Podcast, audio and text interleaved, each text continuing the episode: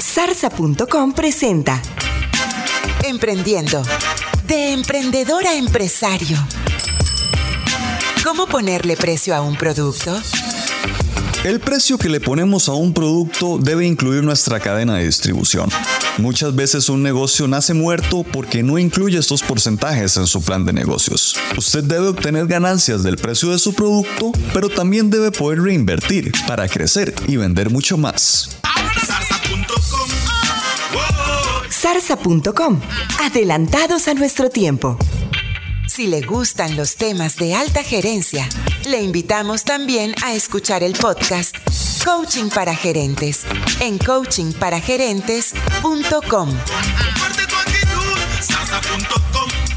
Oh, zarza.com. Comparte tu actitud, zarza. Zarza.com.